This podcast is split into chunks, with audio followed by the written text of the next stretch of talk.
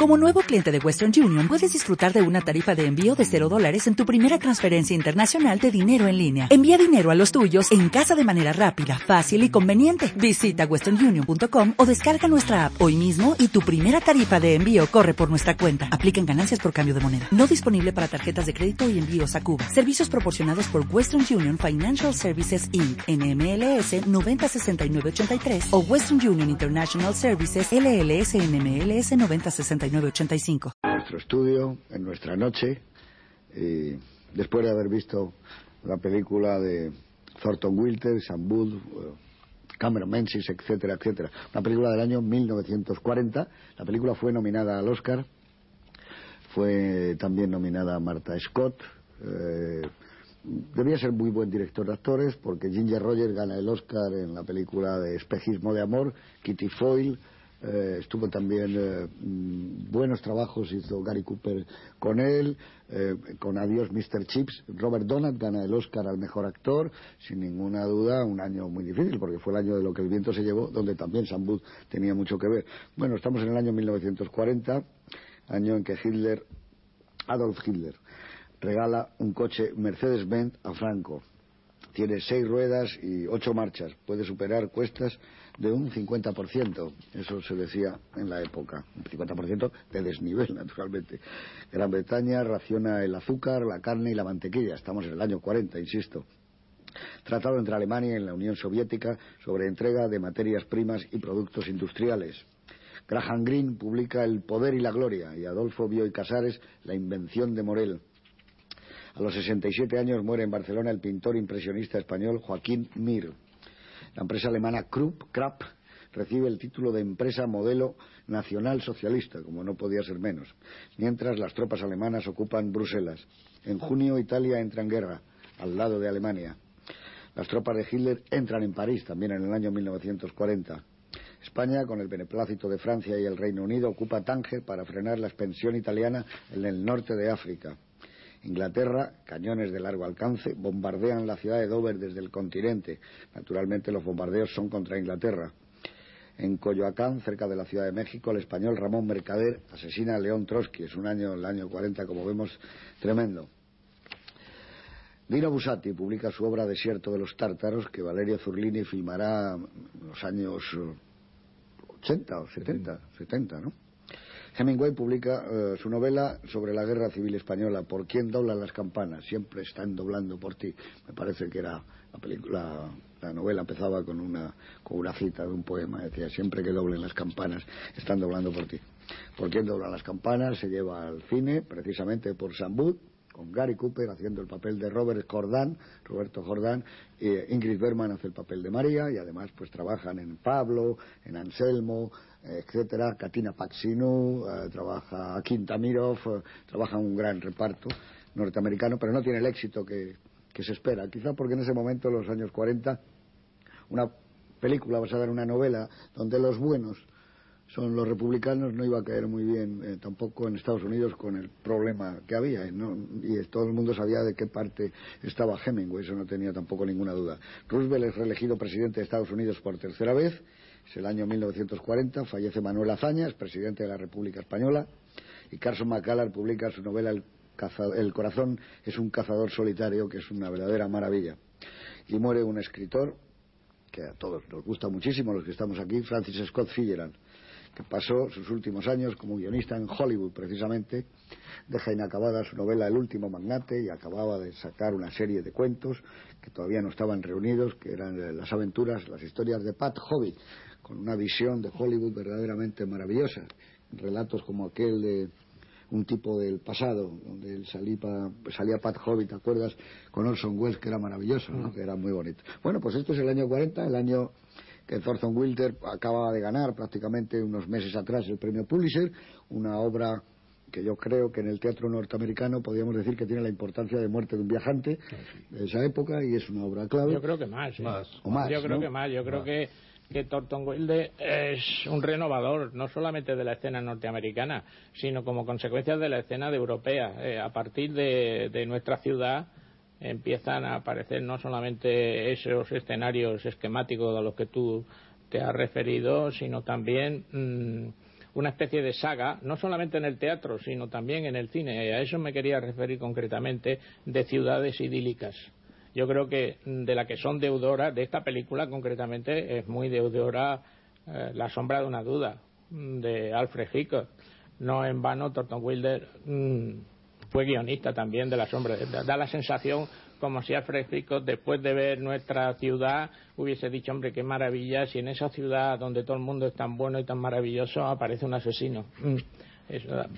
parece como si ese fuera el leitmotiv de eh, el pues extraño. A mí, me da la sensación, claro, esto es un problema mío, de que es una ciudad donde todos están muertos desde el primer plano hasta el último. Esto es una sensación muy rara. Quizá porque como está por encima, eso que hizo Miguel a mí siempre me ha impresionado cuando dice, este era fulanito, que lleva la leche, era estupendo. el fulano de tal, y lo que vamos a... A mí me da la impresión que es una película de terror. Tengo también la sensación de verla como una película de fantasmas y espectros constantemente. Y el decorado de Cameron Menzies creo que tiene también muchísimo que ver, y es una película que tiene un elemento expresionista curioso, que es el contraste del estilo despojado que tenía la representación teatral.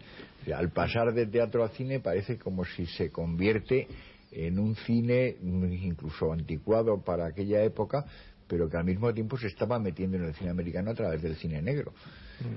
Yo creo de todas maneras que esa impresión que tenéis, que parece que es conjunta, sobre que son fantasmas, es, es una impresión post película, es decir, que no era esa la intención al hacer, al hacer la película ni de Sangut ni de Thornton Wilder. por una razón, por una razón que yo creo que, pretendían, que pretendían hacer una ciudad de gente idílica, una ciudad, una, una Arcadia feliz, la que todo el mundo, como ha dicho Medardo, todo el mundo es bueno. Pero y, a vosotros os parece que, que, son demasiado buenos y por eso os parece que son muertos.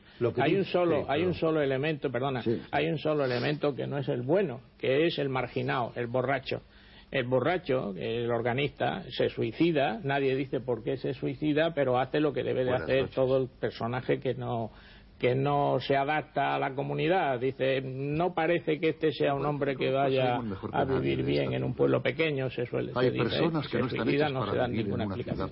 Todo el mundo se comporta, digamos, correctamente y entonces eh, yo creo que lo que se está haciendo es un modelo de sociedad, no se está intentando levantar un mundo de fantasmas, aunque a nosotros nos parezcan unos fantasmas. Bueno, Thornton Wilder escribió una especie de, prólogo a, nuestra ciudad, en, la cual dice, en el cual dice, por ejemplo, nuestro pueblo es un intento de encontrar un valor por encima de todo premio para los acontecimientos más pequeños de nuestra vida diaria.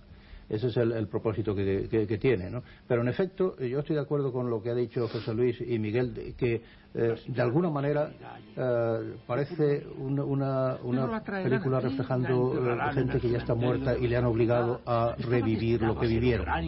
de alguna manera. ¿no? Como un purgatorio. Tiene además una cosa como de nostalgia, porque todo ocurre, ha ocurrido ya. Y entonces hasta esa especie de mundo idílico es un mundo que parece embellecido por el recuerdo y además perdido. Y luego tiene, por ejemplo, una cosa yo creo que está muy clara, en la escena del sueño de la muerte, es una muerte desesperante. Porque luego no te da la sensación de que sea un otro mundo nada agradable ni nada feliz, sino da una sensación de infelicidad horrorosa de haberte muerto, incluso con la sensación que tiene ella, de además de haberse muerto, de haberse vuelto loca prácticamente, porque esta especie de sensación de, estar asistiendo a tu propio pasado y verte a ti mismo y ver a tu novio y ver a tu madre, pero que no existes para ellos, que no puedes intervenir, te da una sensación como de impotencia. No es nada eso de que te ven desde el otro mundo y que lo ves como muy eh, desde fuera y objetivamente. Tiene un algo que a mí me parece terriblemente angustioso. es como un grito, es como un grito de un, querer volver, estoy muy cansada y tal. Y luego, más que sobre el pueblo, a mí la película me parece que el protagonista no es el pueblo, sino, por lo menos en la película, no es en la obra de teatro, es el tiempo y entonces las películas que tienen o las obras que tienen por protagonista el tiempo generalmente tienen una cosa como melancólica yo no sé por qué pero no, es cosa de Priestley que, lo saca de aquí no algo Priestley ¿no? Bueno, Priestley además, en aquella época pusieron varias obras de Priestley claro, eh, Corner aquella la esquina. y también eh, llama un inspector y todo eso. Estaba de moda el tiempo en aquella, en y a mí me recuerda por ejemplo una película de Irving Reis que no me acuerdo cómo se llamaba que se llama Enchantment en inglés que está basada en una novela que me parece estupenda y terrible al mismo tiempo de Rumer Godden, la autora de la novela del, Río de Renoir, en la que también pasa algo semejante, que hay una especie de historia jugando con el tiempo y con una familia de varias generaciones, tiene un algo toda la película que a mí es lo que me recuerda a la pesadilla de George Bailey, el protagonista de Qué bello es vivir, cuando le hace el ángel que vea cómo sería el mundo si él no hubiera nacido que tiene un elemento como terrible y de pesadilla, pese a que lo que ves aquí es muy idílico. Quizás esta película puede ser un antecedente de que bello vivir. No, no, sí, yo creo que tiene mucha influencia. Es un antecedente clarísimo. Es que yo creo que eso que vosotros veis de lo terrible de la muerte forma parte del, de, de, aquello que nosotros llamábamos en nuestro tiempo el mensaje, el mensaje de la película. Es decir, la película lo que está diciendo, la obra de teatro, tú lo has anticipado en ese prologuillo, eh, lo que está diciendo es sé feliz ahora con las cosas pequeñas y cotidianas y no te esperes a otro momento porque la muerte es terrible. Es la es la poetización de lo cotidiano de una cosa un tanto además incluso hay un hay un canto y, hay un, eh, un reconocimiento al trabajo de la mujer en la casa eh, cuando el, el, médico le está diciendo al hijo, eh, tu mujer hace la comida, tú la comes, eh, planchas tus camisas y tú las, te las pones, etcétera, etcétera, y parte la leña que luego no sirve para calentarnos, etcétera. hay, hay una especie de, de canto y de reconocimiento al trabajo de la mujer en la casa, que no puede ser algo más cotidiano, más... Sí, bueno, eso, esa, esa, parte es una de las partes más tenebrosas para mí de la película, pues las cosas que dice de la mujer no son realmente las más maravillosas. Yo creo que en el fondo de todo y es lo que no me gusta ni de la, ni de la obra de teatro ni de la película, es que es el gran elogio de la mediocridad. Nadie Dice el narrador, nadie extraordinario ha nacido en esta ciudad. No tenemos ninguna cultura. Con la Biblia y con Robinson Crusoe eso es muy protestante. Efectivamente es el gran elogio de, no ya de lo cotidiano, sino de somos así y a mucha honra que somos así. Y ese es el lado de la ideología al que yo me refería antes de Good que yo creo que está en la película. Pero tú crees que, pero la ideología en todo caso sería la de Thornton Wilder, ¿no? Porque Wood lo que ha hecho es dirigirla. Sí, sí, hombre, claro, ha elegido, ha elegido eso, no, lo, no se lo han Sí, pero es que eh, tú dices, por ejemplo, eso de la mujer. A mí me parece que cuando Thomas Mitchell le habla a Holden, le dice lo que hace su madre, o cuando sale aquel señor del balcón dice las mujeres los hombres pueden votar a partir de los A mí me parece que la visión que da de la mujer no, es esa que tú dices. A mí me parece que está tratando de decir que hay una sensación de inferioridad de la mujer y que es injusto hay, otro momento, hay otro momento peor, ¿eh? hay un momento muy irónico, muy muy tristemente irónico, visto desde la perspectiva de hoy, ¿eh? que en los años 40 en absoluto estamos jugando con ventaja. Hay un momento donde dice hace tres comidas las mujeres, hacen tres comidas, han cuidado de sus hijos, han hecho la casa, han hecho esto y lo otro, y jamás han tenido una depresión nerviosa, aunque no han ido nunca de vacaciones. Es una ironía, es una ironía. una visión de la mujer terrible, ¿no? Es, un modelo de, un modelo de mujer la fortaleza de la mujer. La fortaleza de la mujer. Qué sensación más. Hay una, es una película donde la gente apenas se ríe. encargado que les diga que espera que sean muy felices. Por eso digo que hay algo de zombie. Hay algo como. No parecen muy felices tampoco. Nada. no es una sensación muy idílica la que da. La que da terrible. como algo conservado en naftalina. Yo nunca hubiera vivido en ese pueblo, no hubiera vivido. Y parece una vida aburridísima.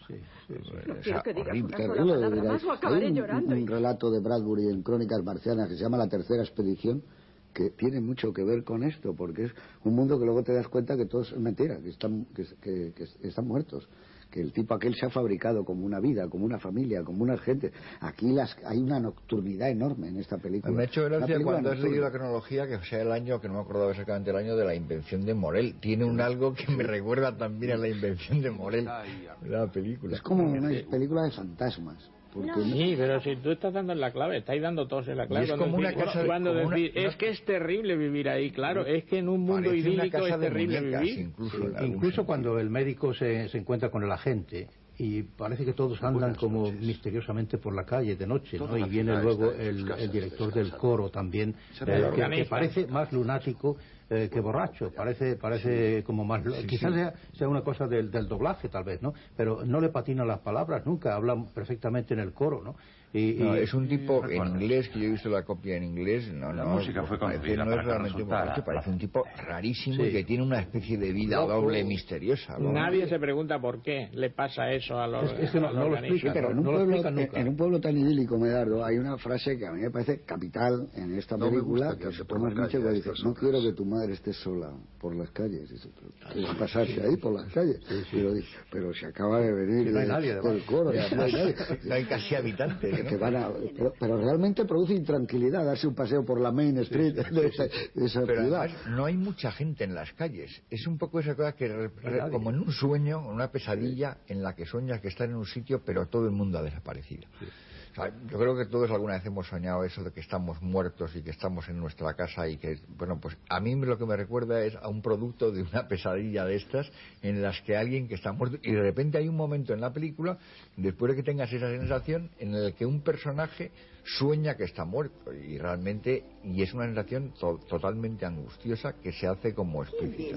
Sí, eso es como el sueño de que estás durmiendo y no consigues despertar, exactamente. es que los Yo creo que son como los de Jenny, ¿Mm? como la película, como los de Jenny de William de la, la forma de la película, la forma de la película ayuda mucho a esa interpretación, eso sin duda, porque hay un cierto expresionismo en las imágenes, por ejemplo, eh, la sombra del organista que se ve en la pared, la sombra del médico que se ve durante, durante el parto, la propia escena que tú has mencionado del, de, los paraguas. El entierro, parece que están muertos todos los que acompañan el cortejo fúnebre. o sea, parece una procesión de fantasmas realmente. Yo creo, y esa sensación, hombre, eh, no hemos hablado de ello hasta este momento, que tengamos eh, independientemente, algo algo tiene en la película. Por otra parte, al, parecer, eh, este, este Sam Booth era, era un gran director de, de actores, pero a mí no me convence mucho, por ejemplo, cómo ha dirigido a al famoso William Holden aquí, ¿no? Que, eh, que, está demasiado, demasiado llorón, de, demasiado eh, angustiado. Eh, a, mí, no me gusta cómo, está, cómo trabaja ese hombre. Holden era una de sus primeras películas, yo creo que es la segunda o tercera que hacía y bueno, la verdad es que no está muy, no, era, no es todavía el actor que luego llegó a ser. Muy maravilloso, ¿no? Siempre claro, tener en cuenta que, que los actores están interpretando estereotipos, ¿eh? Por lo menos desde mi punto de vista.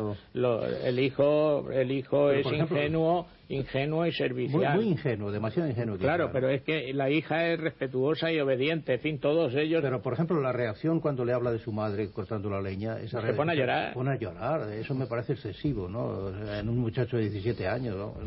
Holden siempre ha contado con una cosa eh, en contra suya. Siempre ha hecho papeles, por ejemplo, aquí cuando hace que tiene 17 no tenía 17. Cuando tiene que tener veintitantos como Picnic tenía 37. Se le nota. Siempre ha, tenido ese ha problema. tener más años que los papeles. De, todas maneras, hasta la boda no es una boda feliz. es una boda extraña, en donde nadie parece que quiere casarse.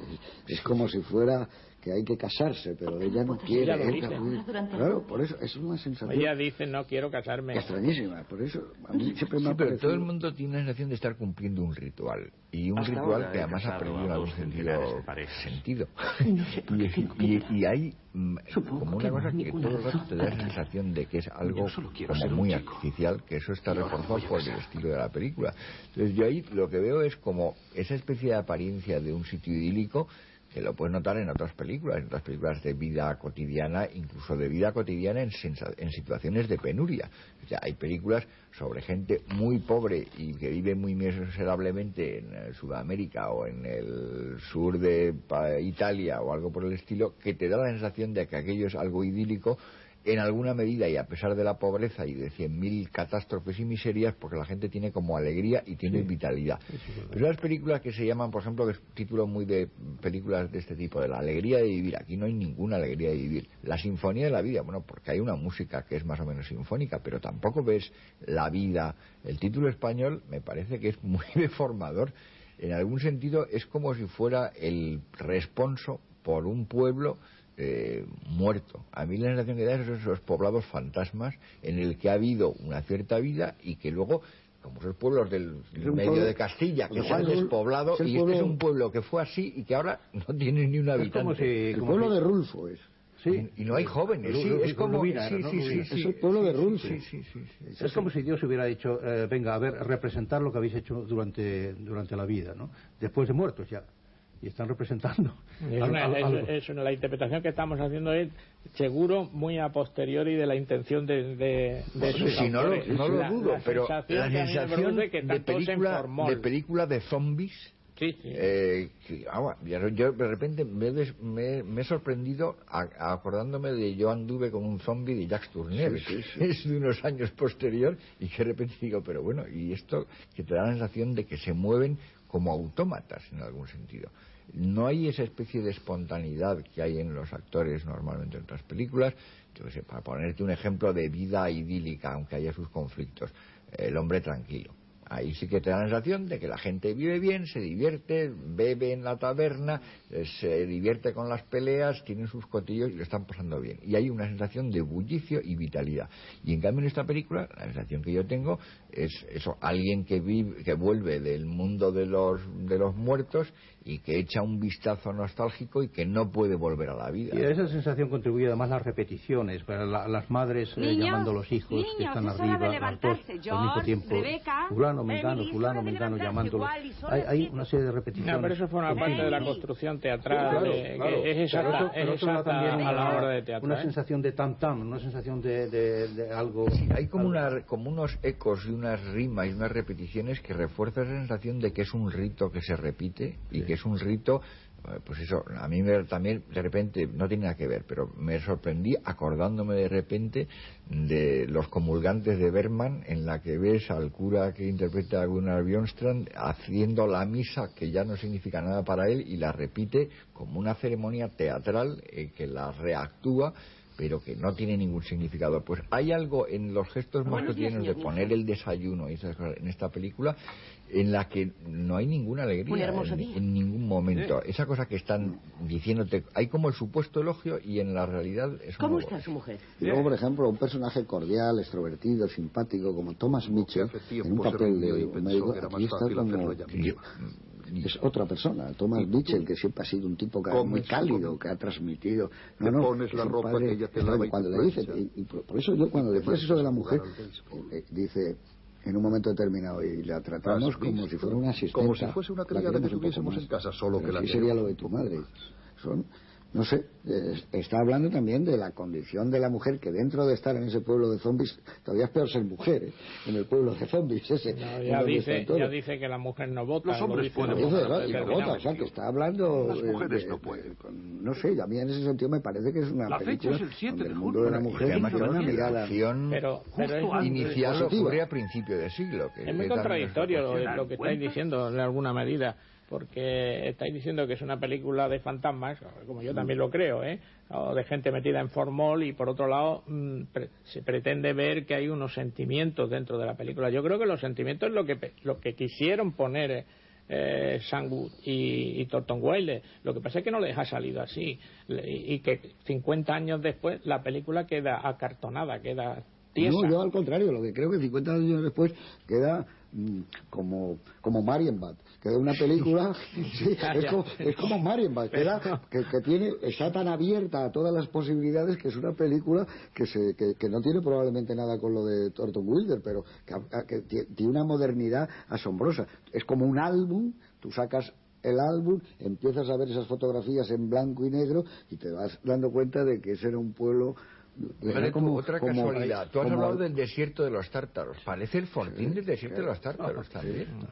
Yo creo que la modernidad de la película, a mi, a mi modo de entender, es la puesta en escena. ¿eh? La, la, puesta en escena a mí sí que me ha llamado la atención en algún momento. Es decir, esa cosa que hace Sambu, que yo, en sus mejores películas, en las peores no lo suele hacer, que probablemente era de Cameron Menzi, de interponer objetos delante de lo que está sucediendo. Eh, por ejemplo, cuando Thomas Mitchell, recuerdo, bebe agua y está la bomba, queda detrás de, la bomba, no se le ve la cara. Eh, constantemente interpone un azucarero, interpone cualquier cosa. Y eso da una sensación de Boyer, da una sensación de que, de que estás como intentando ver lo que está sucediendo. en la- Esa puesta en escena me parece muy Creo que hay que decir también que hay un cambio radical entre la obra de teatro y la, y la película, que eh, no sé realmente por qué, pero me parece un cambio muy cine- cinematográfico. Y es que en la obra de teatro realmente la, la muchacha Emily muere. Ah, eso Y- me parecía a mí recordar. y aquí, y aquí no muere, aquí al final se salva un poco como la escena que tú decías antes, la última de la, de la palabra. es una- Es al final es Ordet. es, es Ordet, la Hace, ese efecto, aunque en el fondo sea un truco como el de la, la mujer del cuadro, que es una cosa muy terrible, para que resulte algo menos terrible te dicen que ha sido un sueño.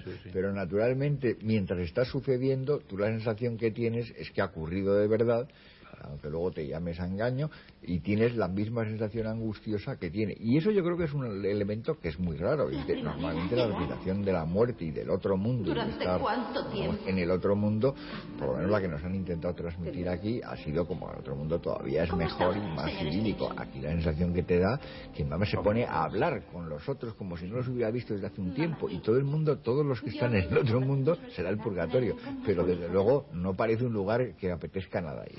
Tú, has dicho, tú has dicho, Juan Miguel, que a mí me ha gustado mucho, dice, entonces estaba de moda el tiempo. Bien, lo que pasa es que el tiempo ya no es lo que era. Porque es, el- es que, claro, esta película empieza Las como si tú fueras a ver un pueblo cotidiano, gemelos. eh, Y los una de la película de Berlanga. Este es el pueblo, está la la escuela, aquí llega la, la camioneta de las 7 Tiene donde baja la señorita, ahí ves el tren que ya se acerca y dice, el "Pero campo, las hay una voz en off que no lo tenía la de Berlanga en otras películas, pero todos están muertos. ¿eh". Estaba Entonces, destinado a ser un gran ingeniero. El chico ese Pero que va entonces llevando ese ha muerto. El otro que quería hacer jugar al béisbol ahora la deja no sé qué, pero probablemente... Y eso es lo que te produce un desasosiego, te produce algo como diciendo, y, recuerda que esto te Es va a pasar si a ti, estás viendo esta es película, como si pero... alguien nos dijera ahora, oye, dentro de X días tú te vas a morir, tú vas a tener una enfermedad, no sé qué, te quedarías aterrado absolutamente. Y es un poco lo que hace, y es recordarle a todo el mundo, y es muy raro que el cine americano se lo quiera recordar al público, oiga, todos ustedes son mortales, pueden morir en cualquier momento. Y por eso decía yo antes que es más raro todavía en un momento en el que se ve que bueno, el mundo está en guerra y probablemente los jóvenes americanos que han muerto en la película, en la guerra del, del Primera Mundial, ahora van a morir en la Segunda Guerra Mundial. yo creo, yo creo que, es que eso forma parte de, de la intención de la historia. Eh, no solamente lo, lo hace ahí, lo hace constantemente. Cada vez que presenta un personaje, incluso a la madre, cuando la presenta, dice se fue de visi- a, vi- a visitar a su cuñada, no sé dónde, no sé qué, y murió de un, en, en un momento, como diríamos, como inapropiado. Hablar de cuando murió no, no era necesario. Pero yo creo que esa es la intención. La Pues por intención eso te da la es. sensación de que están todos muertos. No, la intención Dice, es. Ahora están todos muertos sin duda alguna. claro. Exactamente, pero la intención es decir, disfruta de lo que tiene, disfruta ahora, aunque lo que tengas sea solamente la Biblia y el Robinson Crusoe, aunque no tengas cultura, aunque seas pequeño, disfruta de eso porque la vida no es nada, es Pues una como tontería. lecturas no Eso está- es lo que como intenta lecturas- decir la película. lecturas no están nada mal ni la Biblia ni Robinson Crusoe, pero lo que me parece más terrible es el resto de lo que pretende que disfrutes si es esa de la yo creo que ninguno de nosotros nos iríamos a Grover's Corner, No. ¿verdad? Porque es como ir al, es a un sitio terrible. Nunca, nunca. Es- como un rincón del mundo perdido completamente, la verdad. es, una, es, es algo oh, eh, terrible. Luego la película tiene una nocturnidad continuamente, ¿no? Es película- extraño, Bueno, es un rincón de. New Hampshire que, si no recuerdo mal, es el territorio de Lovecraft, ¿no? Sí, por, ahí puede ser, ¿no? Porque Lovecraft era eh, donde estaban todos los mitos del Chulu y todas estas cosas. Era Providence, ¿no? Ah, era Providence, No, Rhode Island. es Rhode Island. No, Rhode Island. Rhode Island. El único momento, bueno, yo esa creo, zona, de, sí. de- de emoción de los personajes es, es eh, a través de la luna, ¿no? La luna a, a todo el mundo le, le emociona un poco, es un tópico también, por supuesto, pero eh, eh, todos los personajes se quedan un poco conmovidos ante, ante la la luna. La luna Pero fíjate, la luna me parece que tiene para los vampiros, los hombres lobos. Seguimos en un terreno bastante Sí, sí. fantástico. Sí, Hombre. segui- seguís en una interpretación Es una fantasmagórica de la película. ¿no? Oye, pero- a mí esta película me hace pensar en Drácula y en Nosferatu, ¿qué quieres que te diga? No en el neorrealismo. No, de- no, hay una intención poética Nada en la película, hay una intención poética en la pe- bueno, pretendidamente poética. Poética, pero macabra. No ¿no? solamente hablan de la luna, sino le dice al chico esa cosa, es decir, Pues que ella oye constantemente el tren en, todo su el tra- tren en durante toda su toda su trayectoria. Es decir, hay una intención pretendidamente poética o cursi, entre comillas, Pero, sin pero duda, el tren de ninguna también clase. es Pero una alusión creo... a la evasión, al deseo de irte de esa ciudad El completamente. título del porque tren es nostálgico también. Es nostálgico. Entonces estaréis de acuerdo conmigo en lo que he dicho antes de que Alfred Hitchcock debió de ver esta película, es decir, en esa película hace falta que vaya un asesino y los ponga a Anim- todos a animar derecho. un- animar un un poco poco- el cotarro. No, exactamente, porque en esta película, sí, esa- tú te refieres a la de...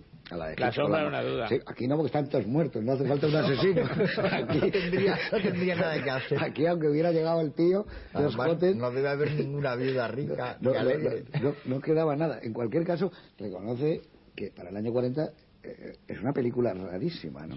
Extrañísima, pero todo, de diseño de producción, de puesta en escena, de luz, la luz de la película, es, esa sí que está estudiada, ¿eh? Continuamente. El- el- esa es, cuando ellos salen de- hay un plano, esto ya es un disparate, pero cuando ellos salen de tomarse el helado, que va con los libros y le ha dicho al otro, no tengo dinero ahora, luego se lo doy, salen como si se fueran ya para la tumba, hacen bum, bum y caen para abajo.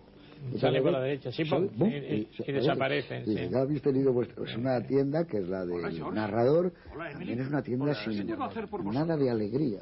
No produce ninguna alegría tomarse un helado o tomarse nada. Es una sensación como de que si estuvieran todos narcotizados. Todos están hipnotizados, zombies, como tú Todo dices. Claro, evidentemente la, la sensación que se tiene de nuestra ciudad es qué bonita, qué romántica, qué bonita, eh, bella es la vida, es una, fa- es una familia, otra familia, un pueblo tranquilo, eh, la bondad impera, la vida tra- eh, eh, cotidiana. Dices, No hay broncas, no hay... no- pero de repente dices, "Joder, la ves ahora, 50 años después, y dices, caramba, realmente lo que han hecho es una película de vampiros. Claro, pero es que eso, eso es el, el que a una persona ah, la posteridad le hace que el tiro le salga por la culata. La intención en el año 40 es decir, esto es la vida, esto es la felicidad, así deberían de ser todos los pueblos y deberíamos de ser todos nosotros. 50 años después, los que vemos la Pero película... entonces te decimos, lo hubiera "Eh, hecho como un reportaje diciendo, este es el pueblo en 1940, no en 1900. O 1901, que es los 1901, primeros sí. hechos que Sí, cuentan. sí, claro, es que... Y luego te que- dice, como ya ocurrió después, en el 13 pasó no sé qué, y en el no sé cuántos pasó no sé cuánto. Claro, es que más y luego ya favor. vuelve 12 años después. Y claro, es que ese es un elemento que estaba volviendo a su cumpleaños de los 16 años. Un cumpleaños de 16 años que tampoco parece ser muy feliz de cumplir 16 años, que todavía creo que es una edad que se cumple con ilusión. Claro, es que eso eh, abunda en lo que yo estoy diciendo, porque es una película del año 40 eh, con una especie de remember anterior, es decir, con añoranzas a años anteriores, con Claro, lo cual la hace más lejana todavía a nuestra sensibilidad. Pero, pero hay una tristeza en las imágenes ahora que, por ejemplo, si tú le metes en la música en vez de Aaron Copland, Rasmaninov, parece aquella película que hizo Clifford desde un corazón en peligro. Tiene esa misma tristeza que tenía el personaje de Ethel Barrymore, del propio Cary Grant, probablemente porque están en guerra. Y eso se ha cogido. Yo creo que el cine tiene algo especial. El tiempo a veces te echa una mano y una película se hace de una manera, pasan los años y esa película empieza a salir otra lectura, otra interpretación y eso es asombroso. Pasa con pocas películas. Pero esta tiene eso. Esta es una película que en teoría nuestra ciudad dice, ah, qué bonito, sí, nuestra ciudad, claro, era la historia de Thornton Williams, la vida en una pequeña comunidad. Dice, no, la ves ahora y es una película distinta. Es una... Bueno, es que lo del entierro ese, es como, es que la película se va tiñendo de negro. Según va caminando y se va acercando. Y visualmente es sumamente sombrío. Eh, eh, lo de los paraguas es tremendo, ¿no? Eso es como, eso tiene mucho que ver con Murnau también. Completamente. El- el- el- el- los proyectores pegando a la lluvia para que el brillo, eh, parece charol, aquello de Eso los parece los juegos de paraguas del atentado que hay en el enviado especial de Hitchcock. Hitchcock. Nos hemos bajo la reunido lluvia aquí. también. Pero luego hay una secuencia que es cuando ella está hablando al fondo y en primer término está la madre, que casi no la mira, así de vez en cuando.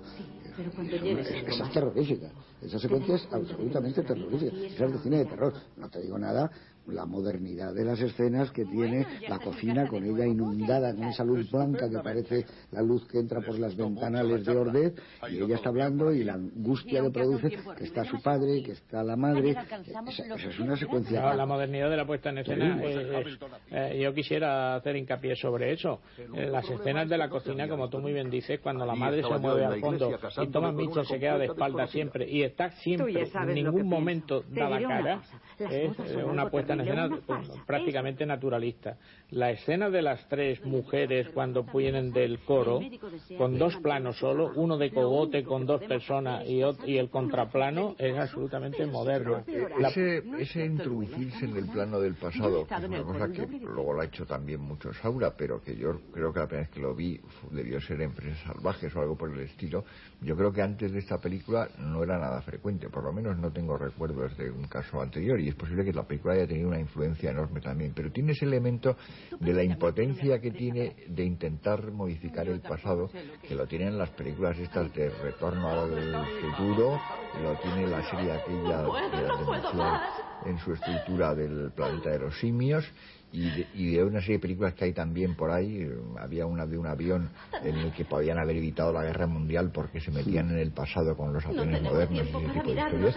y dices, bueno pero el pasado ya es irrectificable pues tiene algo de esa impotencia que da la, la sensación que tiene eh, Martha Scott cuando está en esto es que esto ya no está allí, que ya no tiene remedio, que ya su vida se ha acabado, que se ha muerto, que no puede conectar con sus padres, que no puede hablarlo, que se ha perdido la vida en algún sentido, que la has perdido, que una vez que te has muerto, ya el asunto No tiene vuelta de hoja, no tiene remedio, lo cual es una conclusión no muy original, pero que es muy terrible cuando te la exponen ahí en, en primer plano. Entonces, la película, como tiene eso desde el principio, yo creo que contamina con una visión eh, lúgubre y como de ultratumba eh, toda la película, que a lo mejor es una interpretación demencial, pero la interpretación en este momento se nos, se nos ocurre en este momento por No, casualidad. pero es- yo creo que esa Es- es interpretación, esa.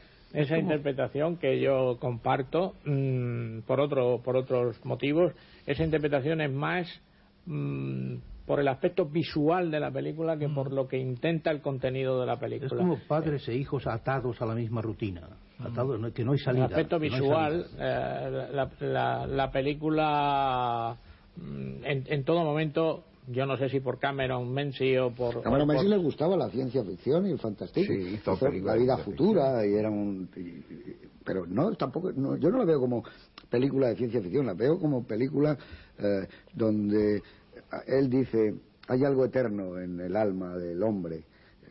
Ese eterno es la muerte. Aquí lo que te, lo que ¿Y a te lleva es a la muerte. Es algún una película momento sobre la a muerte. la invasión de los ultracuerpos, o como se llama, Sí. la de Siegel? Es que hay un momento también, es- todas las referencias que se me ocurrían viendo la película eran películas más o menos fantásticas y macabras. Tú en esa casa no desayunas a gusto. No, no, yo no, quiero no. estar en ese pueblo nunca, Nadie. nunca, nunca, nunca, No- nunca. te apetece Sin ir allí a embargo, hacer turismo. no, no, hay- el- a- lo que hay es un pesimismo ah, en, en el, en el texto, en el texto, un pesimismo ah, que, que lo va impregnando todo, porque hay un momento en que hay una frase terrible, sobre todo para estar hecha en el año 40, que es cuando dice que eh, es una frase de un pretendido patriotismo, ¿eh? ¿Eh? entre comillas también. Toda cuando dice que las personas más de del pueblo que no 50 conocen ni millas. 50 millas en sus alrededores han dado su vida por los Sí. Estados Unidos de América. Estados Unidos. Dice, bueno, bueno, eso también es terrible. Es- es- es- Eso, es bueno, eso es bastante bueno, esa frase es bastante buena realmente, me parece.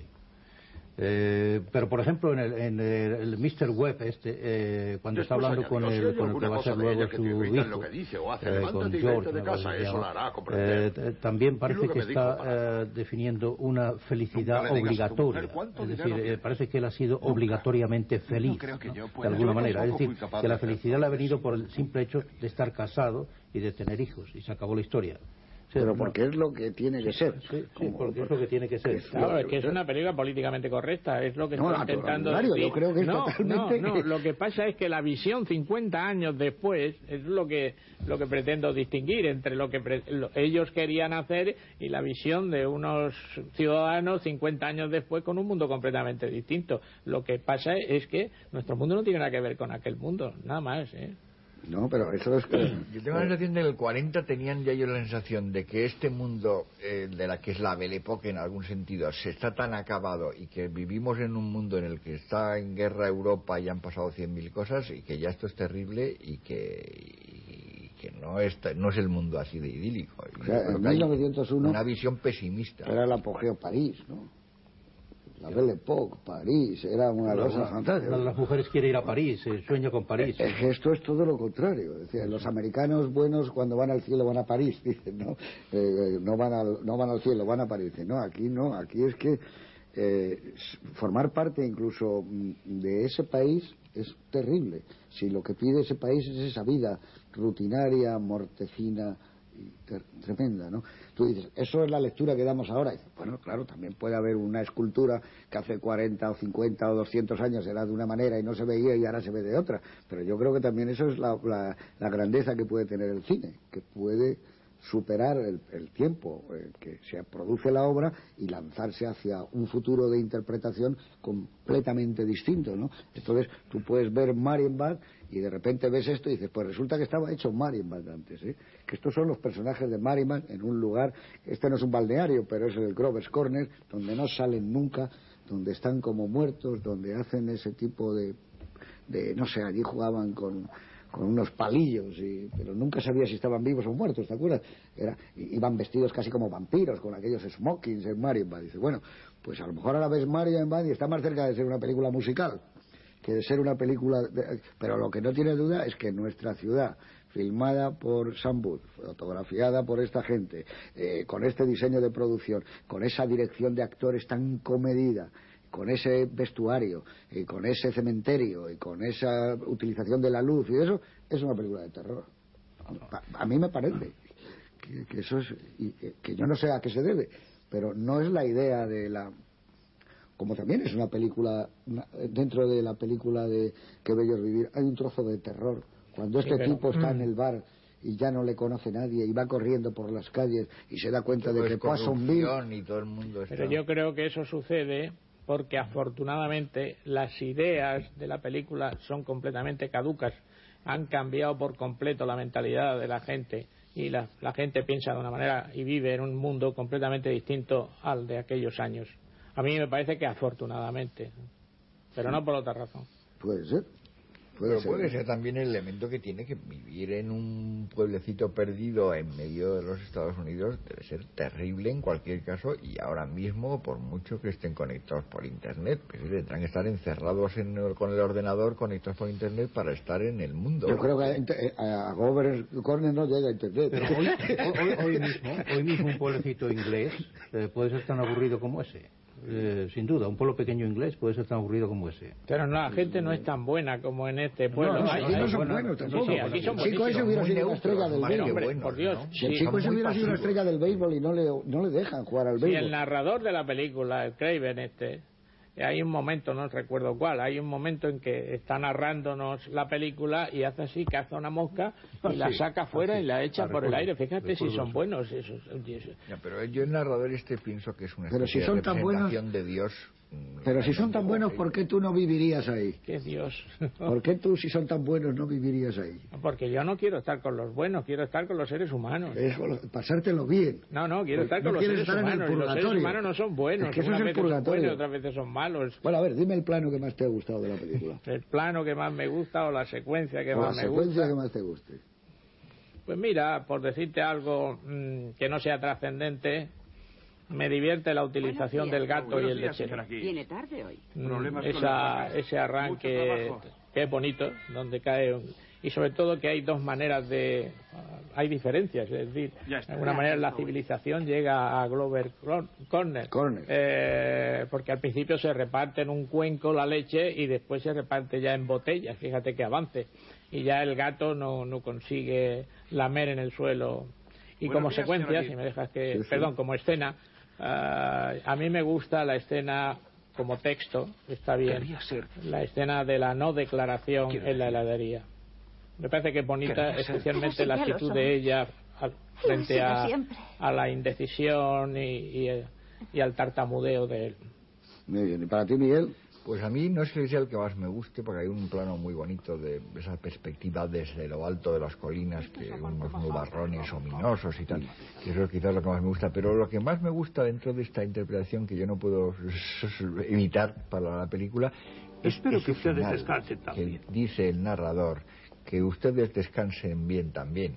que a mí la verdad es que eso es, es como se le dicen a todo el público del cine, descansen también en paz.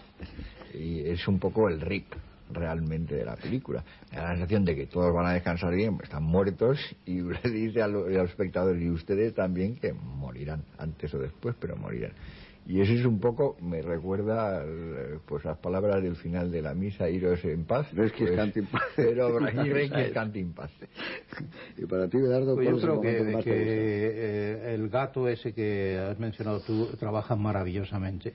Es un gato adorable, como diría una inglesa, y, y yo desde luego me lo compraba. Pero en fin, eh, la, la- la escena, eh, que quizá una escena viva, que quizá puede tener cierta gracia y cierto interés, es cuando, cuando la muchacha, cuando Emily vuelve a casa después de hablar la primera vez con eh, un largo rato con George y está llena de felicidad y llega frente a un espejo y levanta el sombrero casi hasta el techo, eh, como expresando la, la esperanza, la felicidad, la ilusión que ella tiene eh, en que, bueno, un día eh, quizá casarse con este muchacho.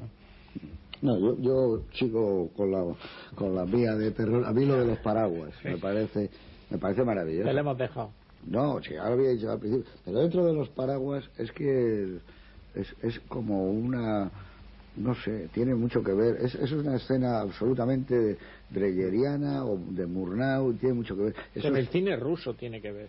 Menos, yo creo que con el cine ruso que con, con los alemanes, ¿no? Pero en cualquier con caso. Vampir. Sí, es Vampir de Breyer. Y es, eh, eh, es algo. que- eso es una imagen. Para un libro de terror pones esa imagen y es perfecta. No te digo nada de la escena de la cocina. A mí Sí, también pues me Hamilton la escena hacía de la más cocina. frío. Y está muy bien conseguido el efecto de la luz de ella. ¿no? A mí me parece que ¿Te es, ayudo en algo? es, es No, extraordinario. Y en la sensación terrible de, de no poder estar con la gente que tú quieres y, y verla. Si eso es lo del purgatorio, es ¿Dónde terrible. Y el volver a revivirlo todo. Yo creo que el truco final, eh, eh, bueno, yo me lo creo muchísimo menos que lo de Dreyer. Claro, yo cuando se produce el milagro de Dreyer, yo me creo el milagro de Dreyer y el milagro de que hace él para que yo me crea el milagro cuando aquella señora. Pero si os acordáis en aquel final, que era un final un tanto incluso con una presencia de la pasión, de la lujuria y de la carne que está presente, el beso que le da al marido en el primer plano aquel, aquí la- el despertar de ella es como si, eh, decía Miguel, eh, lo de la invasión de los ladrones de cuerpo, dice, ya no es ella, yo tengo la sensación de que no es ella, De que- o que viene de otro mundo, pero que Que ya, ya, no- ya está, que ya está muerta. sí, que a mí me da miedo, o sea, a mí me da miedo esa... Sí, sí, ahora ya es un muerto, en realidad. Vuelve, pero claro, vuelve a con otra panda de muertos. sí, sí. Y que es lo de, ¿cómo se llamaba aquello de, de Richard Matheson? Lo de que todos Sí, están muertos. ah, soy una leyenda. Soy leyenda, esto es un poco lo de soy leyenda. Que, que tú entras en ese pueblo y tienes una sensación muy rara. Tú notarías algo raro.